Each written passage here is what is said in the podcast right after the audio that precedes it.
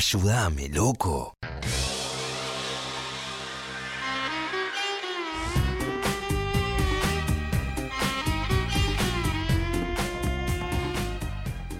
Había quedado pendiente del lunes y a nosotros no nos gustan las cosas pendientes. Hoy en Todo Loco es Político, mientras Lía Copelo se tira encima mío, eh, Aurora Venturini. Chicos, casi me caigo.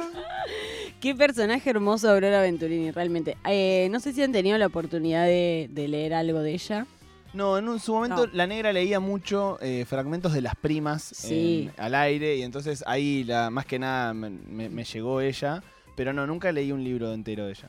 Bueno, eh, si se topan con alguna posibilidad de, de poder leerla, la verdad que eh, escribe de una manera muy, muy llamativa o original y además es un personaje hermoso, eh, realmente un personaje al que le han pasado un montón de cosas, eh, pero mm, nada, eh, yo leí solo Las Primas y hace poco, hablando con mi librera de confianza, le dije que quería leer Los Rieles, que es una novela que ella escribe, la última novela que escribe antes de morir, que murió a los 94 años, creo que la escribe con 92, 93 años, en un- eh, luego de un accidente que ella tiene bastante grave, digamos, y queda como medio postrada varios meses, y ahí escribe una novela un poco sobre morir, sobre el dolor, sobre la vejez.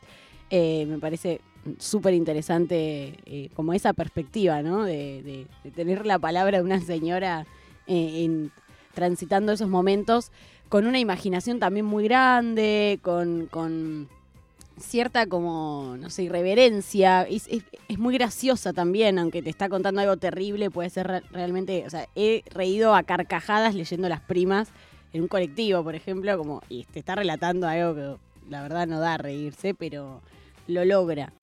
Eh, bueno, ella fue, por ejemplo, amiga de Eva Perón, eh, y llegó también a codiarse con Jean-Paul Sartre, con Simone de Beauvoir, con Camus.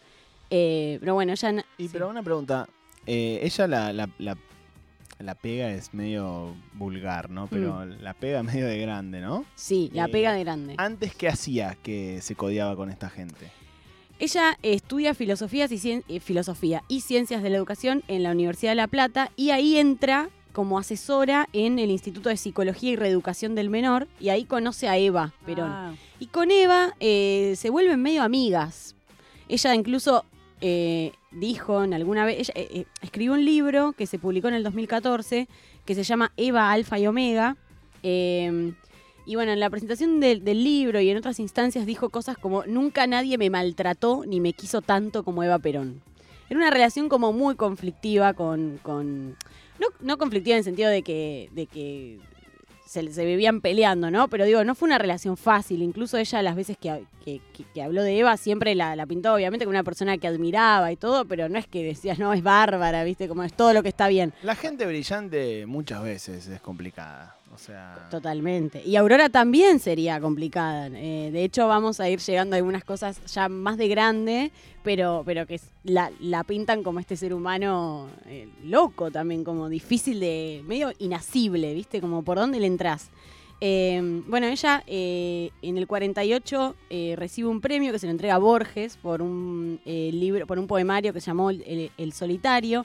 Ella escribió toda su vida, o sea, por ahí trabajaba de otras cosas, pero también fue parte de, mm, un sello que se formó en, La Plata, que bueno, obviamente integraban otros escritores y que realmente ella publicó un montón de libros antes de, pegarla, digamos, con, con las primas. No sé, estamos hablando por ahí de algo así como 30 títulos. wow. Ah, o sea, era una escri- Era una Ah, mina que escribía, eh, no era para nada conocida, eh, pero la, la chabona escribía. Perfecto, escribió toda perfecto. su vida. Eh, en el 55 se exilia en Francia por el derrocamiento de Perón, ella obviamente peronista, eh, y vive ahí durante 25 años. Ahí, estudia psicología en la Universidad de París y ahí es que conoce a estos intelectuales, a Sartre, a Simone de Beauvoir, a Camus. Tengo entendido que ella además como que en esos años trabajó un poco como traductora. eh, y bueno, nada, una persona que evidentemente tenía una capacidad intelectual o académica muy, muy grande. Y bueno, sabría hablar francés, obviamente, además de, español, entonces eh, tuvo un poco esos trabajos. Tenemos un audio de, Aurora en donde cuenta un poco cómo fue eh, como su relación entre el, peronismo y, eh, bueno, la persecución que, vivió justamente por eso. Porque a mí me han perseguido mucho. Abrían la plica y cuando veían que era yo decían, está peronista, no yo fui amiga de Vita y trabajé en la fundación. Y solo tuve que pagar muy caro. Persecución y todo eso. bueno, es, como sacudirse las ruinas, salir de las ruinas de, Pompeya y Herculano. Ahora estoy arriba. Me parece mentira. Em, ese es un audio que, si no me equivoco, lo saqué de un documental que lo recomiendo realmente mucho. No es tan sencillo de conseguir, hay que como que googlear un toque. Em, pero se llama Beatriz Portinari, un documental sobre Aurora Venturini. Ahora vamos a, llegar a por qué se llama Beatriz Portinari. Em, pero bueno, ella en, los 80 vuelve a Argentina y eh, trabaja como profesora de filosofía, creo que en un secundario en Banfield. medio que de los 80 y los 90 de Aurora, salvo que seguramente siguió publicando cosas, no tenemos tanta data de su vida, digo, una vida normal. Eh, ella estuvo casada dos veces, no sé, como no hay mucha como cosa extraña. Mm. Eh, y en el 2007 llega el premio Novela en página 12 y eh, Aurora manda el manuscrito de las primas. Nada, para, el jurado ese manuscrito es un suceso como eh, grande. Ahora vamos a escuchar a, eh, un audio donde están eh, Juan Ignacio Boido, Liliana Viola y, Mariana Enríquez, que eran miembros del jurado, que cuentan un poco qué les pasó con, con esta cosa que les llega de Aurora. El original de las primas era ya de por sí un artefacto rarísimo. Este, como todo, de alguna manera anticipaba lo que después fue la lectura de la novela. Y bueno, decía Las Primas, este, venía con el seudónimo de Beatriz Portinari, este, y ya en la primera página me, atrapó completamente. Me di cuenta de que estaba escrita por alguien, en principio alguien demasiado raro. Era muy diferente a todo, era en todo sentido, además era un manuscrito a máquina, con correcciones de liquid paper, qué sé yo, era era una novela hasta físicamente extraña. Eran dos posibilidades. O era el libro de una persona que ya tenía toda una obra atrás y que dominaba perfectamente su arte, eh, o era tenía el chispazo de la aparición. Si al jurado no le daba miedo, porque es un poco, esa novela medio extrema. Medio no, es súper extrema. Eh, yo estaba casi segura que, te, que iba a ganar. Bueno, Eh, ahí vemos un poco el asombro de esta gente cuando le llega eh, este manuscrito, que esto, ¿no? Estaba escrito a máquina, con correcciones en liquid. Tiene una anomalía que es que ella tiene, de hecho creo que escribió un texto sobre como en contra de los signos de puntuación y eh, tenés de repente párrafos larguísimos que por ahí tienen dos puntos o que, digo, hay algo como con, las comas que por ahí no están, como que es muy interesante. Hmm. Como en en que eh, es muy difícil en esta época, está todo valorado como por seguidores, likes, eh, y mm. como esa noción de éxito. Y cómo hay gente brillante y uno cae en la trampa de solamente esperar brillantez de gente ya consagrada. Mm. Y hay gente que es brillante y es, profesor en un colegio. Y hay gente que es brillante y es un ferretero. Y hay gente que es brillante y es una ama de casa. Eh, ¿Entendés? Como que tratar de romper un poco la lógica de eh, valorar a la gente por eh, sus pergaminos, ¿no? Porque digo, sí. esta mina no iba a ser menos brillante si ese día ni se enteraba que existía la convocatoria de página 12 y no la mandaba, ¿entendés? Total, y además algo que me parece que va también en línea con eso, es que es una brillantez que le llevó años desarrollar. No es que eh, a, los, 30 no, no podría haber escrito las primas. Mm. Digo, lo escribió a los 86 años, después de haber escrito un montón de cosas, de haber vivido un montón de cosas. Bueno, andás a ver igual de cuándo, cuándo fue que lo escribió. Digo, eso no sé si, si se sabe. Eh, la verdad que no me en, en, ningún momento encontré esa data, ¿viste? De, hay algo que es muy interesante, que eh, Liliana Viola queda como una especie de albacea de su obra, eh, una, una vez que, eh, muere Aurora, y cuenta en una nota que la llama para avisarle que había quedado como entre las 10 finalistas.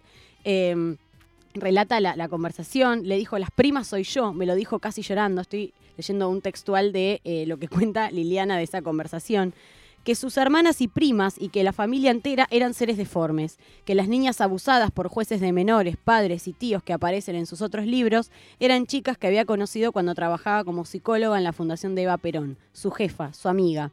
Luego me pidió que mejor no divulgara lo de sus hermanas porque se podrían enojar, que nunca había tenido hijos y agregó algo sobre la deformación del cuerpo en la maternidad. Me dijo que no era necesario que la mandaran a buscar, que ella vendría hasta Buenos Aires con su chofer personal. Ella vivía en La Plata, ¿eh? Eh, no corte, por favor, agregó después de despedirnos. Algo muy importante. ¿Usted es flaca o es gorda? Bueno, llega al. finalmente gana. Llega, eh, recibe el premio, dice por fin un jurado honesto. Llega a recibir el premio en taxi. o sea, ya tenía un chofer personal, llega en taxi. Ahí, eh, bueno, conoce personalmente a Liliana. Eh, dice que Aurora le aprieta las manos, le da un beso y le dice, ay nena, ¿cómo me mentiste? Me dijiste que eras flaca. un personaje como un loco. Eh, y hay algo con el cuerpo, ella, bueno, habla de que esto, las primas soy yo, de la deformidad, tengo entendido que los rieles también, tiene, es una, un poco una reflexión sobre ese cuerpo. Eh, me parece también súper interesante esa perspectiva, ¿no? Desde una persona grande, como que también siento que siempre estoy acostumbrada a leer eh, gente más bien joven Mm. y de repente toparme con lo que... Sí, mismo las voces de, las de los personajes adultos, muchas veces, o adultos mayores o viejos, muchas veces son escritos por gente joven o gente a- adulta, digamos, que interpreta, ¿no? Como que hay pocos viejos escribiendo, me, me da la sensación, o viejos masivamente publicados, viejos escribiendo hay, mo- hay un montón. Total, totalmente. Bueno, eh, nada, si pueden ver ese eh, documental, Beatriz De nuevo el nombre. Portinari. De- Beatriz Portinari, un documental sobre Aurora Venturini. ¿Te Ella acuerdas dónde- lo viste vos? lo encontré en una página, o sea, googleando llegué a una Bueno, página de. Facebook y no sé qué. eh, hay un momento con una araña, que ella como que se hace medio amiga de una araña que vive en su casa, que es muy bueno. Eh, habla de que vio al diablo y se lo cuenta frente a un cura con el que ella tiene una amistad y diálogo. Recontrayendos. Sí, por favor. Y hay una novela póstuma también que se llama Las Amigas, que es como una especie de continuación de Las Primas, que lo publica Liliana una vez que Aurora muere en el 2020. Así que bueno, si tienen la oportunidad de leerla, no se lo pierdan. Aurora Venturini por Marvo Amabile, aquí en Ayúdame Loco.